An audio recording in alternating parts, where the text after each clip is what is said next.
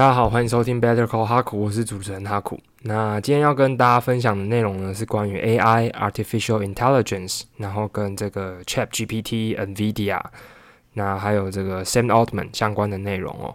那之所以会想要录这个节目，是因为前阵子 AI 一直非常的火红，呃，就是就是非常的呃令全世界刮目相看这样子。那包括我自己，就是在它最开始推出的时候，到现在都一直对它保持着一种。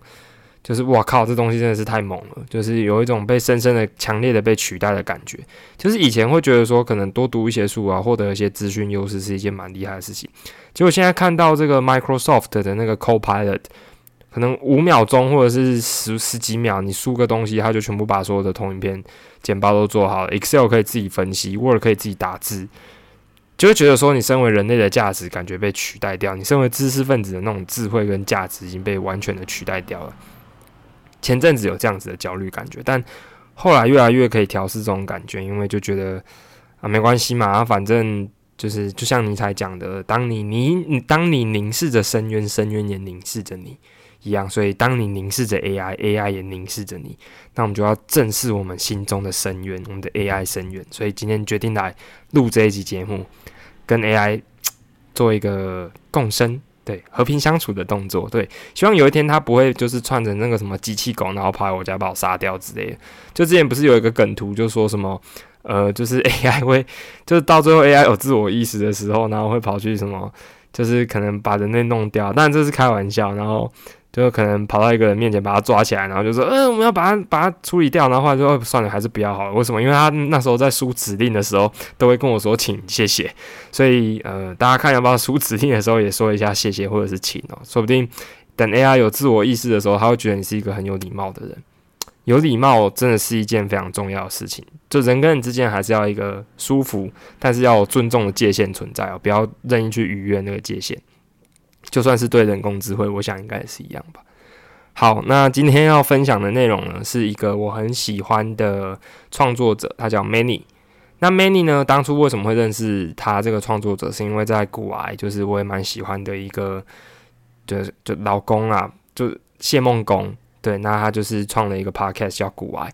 那在古癌的 Telegram 频道上面，都会看到他分享非常多就是实用的资讯啊。然后看到古癌在推荐 Many 的这个电子报，那就稍微点进去看了浏览一下，就发现说，哇靠，这东西真的是写的真好，就基本上已经可以达到说，就算你不是科技业或者是理工的人，你也看得懂的那种程度哦。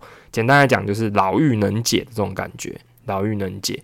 所以呃。几次看了下来之后，就觉得说，嗯，这个资讯的取得来源，我觉得非常的珍贵，所以就会定期去追踪，不论是 Many 的电子报或者是 Podcast，那也蛮推荐大家如果有呃有有空的话，可以去收听一下 Many 的 Podcast，或者是去订阅他的电子报。就是我很喜欢他讲的一点，就是。他很有那种知识分子的感觉，就是他不会跟你讲一些五四三，他就是直接把他消化过最纯粹的内容输出给你，然后你从他的文字或者是他的声音之间，你就感觉到说他真的是非常用心在处理他的内容这样子。对，那今天要朗读的内容呢，就是呃，在他的 Twitter 上面的一段呃英文哦，那同时他在他的 Facebook 上面也有把它翻译成中文的形式的，所以。呃，就今天这个部分，就是先朗读一下 Many 在 Twitter 上面的原文，然后呢，再借此来分享一下我自己对于 Artificial Intelligence 的看法。好，那先念一下，就是 Many 在 Facebook 上面的原文啊，他是说，呃，黄仁勋在，呃，对不起，我先念英文好了，因为他在 Twitter 上面有分段。OK，那我们就开始吧。Recently, recently released Microsoft. uh, 365 Copilot system caught my attention because it is the result of 哎，对不起，我念错了，再一次，是三月二十的这一篇啊。第一个，In a recent interview, Jensen Huang, CEO of NVIDIA, shared an insightful perspective. The world's need for so many software engineers is actually a result of the technology and digital divide. Number two, Huang believes that in the future, AI will bridge this gap, allowing everyone to not just use software developed by engineers, but to directly control computers to achieve their goals. Number three, we've long lived under the assumption that computers will become more powerful and software more complex, thus requiring more software engineers to help people realize their desires. Number four, Huang thinks this assumption has been shattered, leading to a re evaluation of the role of software engineers. Number five, I've always seen software engineers as gods, but never considered Huang's perspective on two things. Number one, the admiration stems from a systemic divide. Number two, the admiration is due to my lack of creativity. Number six, as the systemic as the systemic divide is resolved, the focus will shift back to individuals. What do you want to create? What problems do you want to solve? 好，那 Many 在这个他的脸书的原文呢，是写说黄仁勋在最近的专访中给了一段一小段很有启发的观点。这世界之所以需要这么多软体工程师呢，其实是一种科技与数位落差的结果。 未来这个落差将会被人工智慧给弥平，每个人都可以不只是使用软体工程师开发的应用，而是直接去驾驭电脑来完成自己想做的事。过去我们可能都活在一个假设中。电脑会越变越厉害，软体会越变越复杂，因此我们只会需要更多的软体工程师来帮助人们实现其所望。黄仁勋认为这个假设已经被打破了。我一直都觉得软体工程师是神，但我也确实没从黄仁勋的角度去想两件事：第一个，这个崇拜源自于系统性的落差；第二个，这个崇拜源自于自我的创造力不足。未来这个系统性的落差将被解决，那问题就回到每个人自己的身上啦。你想创造什么？你想解决什么问题？好，那刚刚所念的这一段文章呢，是在 Many 的脸书上面的原文。那我不知道是不是恰巧，反正他把他的 Twitter 上面的文章跟上面的原文都做了一个中英文的翻译，这样子。那我自己就呃稍微跟大家稍微呃一段一段念一下。那因为他脸书是一整篇的文章，那 Twitter 刚好是一长串的。那我们前面的部分就跟大家讲完所有的英文跟中文的长文的这个对照，这样子。好，那我们就回来刚刚 Many 所讲到，In a recent interview, Jensen Huang, CEO of Nvidia, shared an insightful perspective。在最近的这个访谈之中呢捐生晃黄仁勋，那是这个 Nvidia 辉达的执行长哦，那他分享了一个非常有见解的观点。有独特见解的观点，就是洞烛先机的那种感觉，insightful perspective。好，那如果大家不知道 NVIDIA 是什么或者是谁的话呢，可以去看一下你的电脑上面。通常我们的电脑里面呢，都会有那个，如果我没记错啊，会有显卡，独立显示卡。所以如果大家记得要去买电脑的时候呢，记得挑要独显的，要独立显示卡的。那通常呢，这个显示卡就是两个牌子吧，我记得就是 NVIDIA 对。还有是 A M D 吗？我记得是 A M D 或 Nvidia，如果我没记错的话是这两个。那 Nvidia 就是做独立显示卡，所以我最早知道它就是以前打看人家打电动的时候都会有一个 Nvidia，然后电脑上面都会贴 Nvidia 的贴纸，所以我从很早就注意到 Nvidia 这个东西。那以前的印象就是只要电竞电脑上面有它，那个电动的画面度都会变得非常的顺畅哦。那其实 NVIDIA 在做的东西，就是它主要是专注在人工智慧上面。以近期来说是这样啊，就是显示卡的部分。那如果不太知道 NVIDIA 在做什么的话，就呃，你的电脑要怎么样可以顺畅运作，就是需要像 NVIDIA 这样子的软体在里面。那除了呃这个刚刚讲的，就是电脑上面会使用到的。这个软体的部分之外呢，它还有开发一些就是很先进的东西啊，就是我自己使用前阵子在录音的时候也会使用，就是它的电脑软体里面有个叫 RTX Voice 的东西哦，那就是如果说你今天就是呃在录音的时候呢，它可以自动过滤你的所有的的那个背景音，把所有的背景音给滤掉。那因为我现在用的这个。呃，麦克风的输入，它自己有搭配相对应的软体，所以我就没有使用 NVIDIA 了。但是如果说你自己是想要去听可能一段访谈，然后或者说你想要去呃录音的话，你就可以把那个打开了。它不录不论是输入，就是呃你讲话进去，或者是你输出、你播出来，你把那个打开，都可以很有效的把杂音给滤掉，是真的是一个很鬼的黑科技啊！对，那呃，这个这个影这个访谈的影片呢，我觉得也非常值得一看。我自己看完之后也觉得说，就是有时候你就觉得说，这些人是不是外星的，你知道吗？就是像黄仁勋，就是他就是一个非常好的一个典范，就是十年磨一剑，因为他在专注在 AI 这个领域上面已经很久了，就像。A.I. 这种东西对于我们这一代可能二十几岁的人来说不是太陌生，因为从我们可能五五零五六年前就一直在听这种东西了，就一直有什么啊工业四点零啊，呃大数据啊，人工智慧啊什么，就是从我们小时候一直说啊这是未来趋势，然后那时候就一直啊 OK OK 这个很厉害，然后但一直都没有一个呃实际上的愿景跟框架会长怎么样，但现在就是哇 surprise。就是 Chat GPT 把它弄起来了。那 Chat GPT 后面它运算要处理的那些呃元件呢，也是需要 NVIDIA 的晶片。所以 NVIDIA 是一间非常非常重要的公司。那呃有吃到 AI 题材的东西，基本上 NVIDIA 全部都吃到了。对，那包括像 Tesla 特斯拉，我记得它也有弄到 NVIDIA 相关的应用在上面。就是它的那个车子，因为嗯 Tesla 比较像是一台。呃，大型的电脑，它其实是可以有一些什么辅助判断啊，然后它会有运算的功能在里面，就是用充电的这种感觉。好，所以这个 interview 的影片我很推荐大家去看一下。健身黄，那他讲英文本身也蛮好听的，我觉得啦。对，那题外话，他好像就是他小孩之前好像是在台湾，对我记得好像在在台北嘛，好像在台北调调酒吧，对，就是很酷啊，嗯。好，那接着，The world's need for so many software engineers is actually a result of the technology and digital divide。他的意思就是说，哎，我们之所以这个世界需要这么多的软体工程师呢，是因为这是一种科技跟数位落差的结果。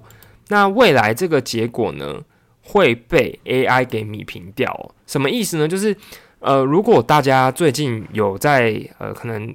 劳动力市场上面观看的话，就会知道说你什么念什么科技最吃香，资工啊，你会写城市的最吃香啊。不是说你是写前端的城市，前端就是像是网页啊，网页例如说什么 JavaScript，或者是你是写后端的，后端就是数据运用跟开发分析的，例如说你是写 Python，或者是呃，对我只我只知道 Python。那当然还有其他的语言啊，例如说 Java、JavaScript、C、C 加加，然后 Python，然后跟什么各种各样的语言。那因为今天为什么这个世界需要这么多软体工程师？就是在以前我们没有办法直接跟机器去做对话，所以必须要必须要用程式语言让机器知道说我们使用者想要机器做什么样的事情。所以就会写程式码，所以程式码比较像是在告诉机器应该要干嘛。那黄仁勋的观点就是说，我们之所以会需要这么多软体工程师，是因为我们要去弭平这个科技跟数位落差的结果，就是我们的科技可以达到这样子的程度，可是我们的人想要告诉他做的事情达不到，所以我们才需要软体工程师当做一个桥梁，就是把使用者需要的需求来透过软体工程师转换。然后翻译成机器可以懂的语言，所以简单来讲，软体工程师呢，你可以把它想象成是像是可能那种什么呃中文的翻翻译的功能这样，但是它是把机器的语言翻成是呃把人类语言翻译成是机器可以理解的语言。那这是只是比较简化的想法，因为其实它背后还有很多的可能数据的。知识是需要去运用，像如果你是做后端的话，你就必须要去学会关于统计学相关的知识哦。那这部分不是我的专业，可是我的理解大概是这样。如果有错，还欢迎纠正我一下。那不过就我所知啊，就是呃，在台湾你要赚大钱写软体工程、写写程式的话呢，是一件很军备竞赛的事情，因为。新的城市会一直出来，你可能就要一直学习新的知识，就是那个知识的探寻，好像是无底洞这样。那到后来，可能台湾这种优良的劳动力市场，会让你不是只能专注写前端或后端，你可能会变成全端，就是你前面跟后面都要会。好，那这是第一个部分哦。那第二个，Huang believes that in the future AI will bridge this gap, allowing everyone to not just use software developed by engineers, but to directly control computers to achieve their goals. 这边的意思就是说呢，黄仁勋认为说，在未来 AI 会弭平这个这个 gap，gap 就是差异，就像是你去搭火车中间会有些什么 mind gap，就是呃落差这样。那 allowing everyone to not just use software，就是它会让所有的人不是只是去使用软体，然后是透过工程师所开发，像是你在可能 App Store 或者是你在 Play Store 上面看到这些软体是透过工程师去开发的，而是去直接控制电脑，然后来达成你要的目标。换句话说，你今天可以直接跟你的 AI 去。讲你想要达成什么样的事情，然后 AI 可以直接帮你完成，你不用再去转换成呃程式语言，然后要透过软体工程师写好的这些软体去写、去去使用哦。简单来说，就是以前呢，你可能必须要用程式语言才能够去跟机器沟通，但现在你身为一个人类，你本身就会讲话了嘛，你可以用自然语言去跟这些机器沟通，所以。呃，最近有一个说法，就是说，如果你今天没有掌握程式思维的人，就是如果你只会写程式，你只会打，你只会打 code，你只会 coding，你只会在那边 print 来 print 去，然后去 GitHub 上面抄程式码的话，不好意思，你就是个码农。那你身为一个码农呢，你接下来可能会失业，因为你现在大多数的人可以直接用自然语言去讲，他干嘛把用程式语言去讲？你就直接用。自然语言去跟机器讲就好了，所以这是第二点。呃，黄仁勋这边跟 Many 这边要表达的。那第三个，We've long live under the assumption that computers will become more powerful and software more complex。我们一直有一种什么样的假设呢？就是电脑会越来越厉害，然后软体会越来越复杂，所以我们需要越来越多的软体工程师去帮忙我们完成这样子的欲望。Thus，因此哦，requiring 就是呃。得到或获得 more software engineers to help people realize their desires. Number four, Huang thinks this assumption has been shattered. 那黄仁勋认为这样子的假设呢已经被破除掉了。为什么已经被破除掉了呢？Leading to a re-evaluation of the role of software engineers. 因为这边来到一个对于工程师、软体工程师这个角色的重新评价 或评估哦。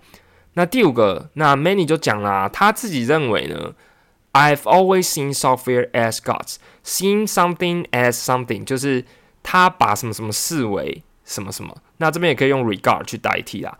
那就是他一直把这个软体工程师当成是神，but never consider Huang's perspective on two things。但他从来没有把黄仁勋的观点就是考虑进去。那是哪两种观点呢？On two things，以下这两种。第一，admiration，这个崇拜或者是仰慕，源自于 stems from a systemic divide，源自于这个系统性的落差。第二个是 the admiration admiration is due to my lack of creativity，这个仰慕是来自于对于创造力，他自己就觉得他对创造力的缺乏，所以 as the systemic divide is resolved，那既然这个系统性的落差已经被解决了，现在的 fo 专注的 focus will shift back，会转移到个体户、个体用户上面，就是我们这些个人哦。What do you want to create？你想要创造什么东西？What problems do you want to solve？你想要解决什么样的问题？换句话说。呃，讲白话来说，就以往的观点来说，你今天有一个想法，例如说啊，你想要打造一个可以跟人家即时互动聊天的软体，那你可能就啊，写写写写写，大家就写了一个很大型的专案，然后就写出了 Line 出来。那可是像现在，呃，你已经不用再花这么多人力去做这件事情了，或者说你现在想要创作一篇东西，你以前可能是需要输入非常多的资料，那现在可能你可以叫他直接去创作。那这边比较像是在针对软体工程师去讲说，如果你今天要写一个东西出来，例如说你要架一个网页，你要把一个网页给弄好，有 header 有 footer 之类的，那现在可以透过 AI 自动生成，那你的价值在哪里？这些架构性的东西，如果你都会做的话，你的价值在哪里？那比较像是在反思的是说，我们是应该要有城市思维，变成是你要有创造力。那你的目的是什么？那个比较重要。你的 idea 是什么比较重要？至于你怎么去达成它这些技术性、工具性的东西，现在 AI 可以很大程度的去完成的。好，那这个是 Many 这篇文要讲的东西，我觉得讲的非常的好。那也非常推荐大家有空可以去听这个健身晃的这个 interview，我之后会放在呃下面的连接的地方。那我自己稍微讲一下我对于 AI 的看法，就是我觉得 AI 这种东西会对于人类的生产力跟创造力来。做一个颠覆性的改变。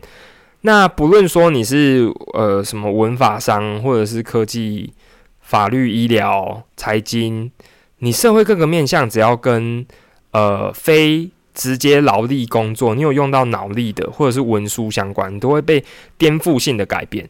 大家有空可以去看 Microsoft 的 Copilot 的影片，真的觉得这东西真的很可怕。那呃，我觉得比较好的观点应该是认为说，这个可以让我们的生产力快速的提升，但是我认为这绝对会引呃产生一堆社会问题，就是到时候一堆人在做的工作直接被取代掉了。就像之前有一本书叫《狗屁工作》，就是我们的组织或者是我们的人类社会里面有一堆工作是其实完全没有任何存在的必要，就是他就是在那边可能。捞灰金啊，讲难听一点，就是他在那个资源里面卡一个位置，然后他赚很多钱，可是他这这这对这个社会其实一点贡献跟生产力都没有。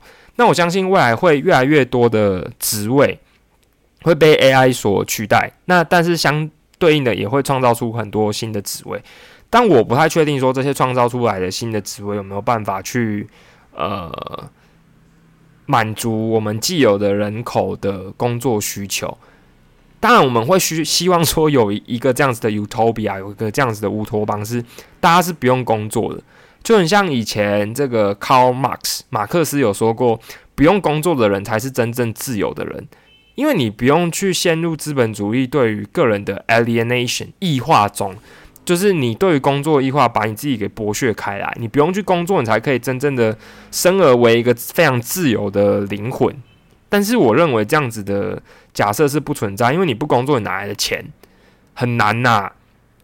对，所以至于说日后会怎么样去发展，我觉得真的是不可预期。那我对于 AI 的评价就是，我觉得 Chat GPT 大家有空一定要去玩一下，它真的是什么东西都知道，很夸张。不过也不要全部相信它，我觉得还是最后你。你要判断他给的东西是正确还是错误的。简单讲，我觉得可以把它想象成是导航。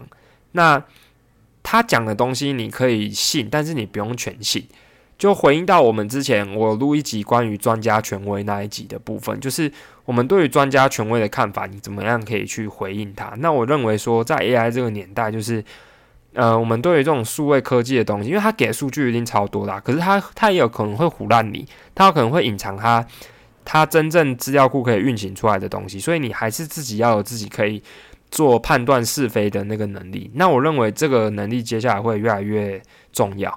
然后再来就是以前可能 过去这十年吧，资讯工程就是写这些城市的人真的是爽翻天，就是那个薪水都越来越高。那我觉得这件事情如果呃再这样发展下去，如果没有掌握城市思维的人，很快的这个职业也很容易会被取代掉。那当然不是只有说是。职工的这些人，就是很多社会上的职业，例如说翻译啊，或者说是文书啊、客服啊，都很容易被取代掉。不过要讲的是，接下来的这个世代，是你只要有自己的想法，你有自然语言，你的想法，那我们都可以把它实现，很大程度的可以实现出来。所以，呃，如果你是文主的。这会是一个还蛮重要的机会，因为你的创作接下来可以非常的无远弗届，那也不用有科技的限制在里面。你不用啊，我不会写程式码，所以没有办法。现在 AI 有很大程度可以去满足这件事情，所以就这方面我也是蛮乐观的。就一方面悲观，一方面乐观啊。那最后最后就是，呃，我自己有想了一下，那也有跟朋友稍微聊了一下，就是哪一些产业不会被取代掉。那我认为就是目前现阶段就是跟直接的劳力跟体力有直接相关的。那呃，还有一些像什么性产业，就是要有办法可以做到像是人类一样的性产业，会比较难。但我不是鼓励各位去卖淫啊，不是这个意思。我的意思是说，我稍微思考一下哪一些产业不会被取代掉。那哪一些产业可能会有很大的影响？那就自己大家要稍微注意一下。我自己的看法，我觉得军警消就是这种跟国家社会有直接连接的，不太会被直接的取代掉。然后跟快时尚，呃，就是衣衣物啊、衣品啊这种的，也不太会被取代掉。然后可能美甲这种，我觉得很难。然后跟这个呃 FMCG，就是所谓的。民生消费品，我觉得也很难，像是什么联合利华啊、多芬啊、牙膏啊，这些都很难哦。好，那这集的节目就先录到这边，那希望大家会喜欢今天的节目，那感谢大家收听，晚安，拜拜。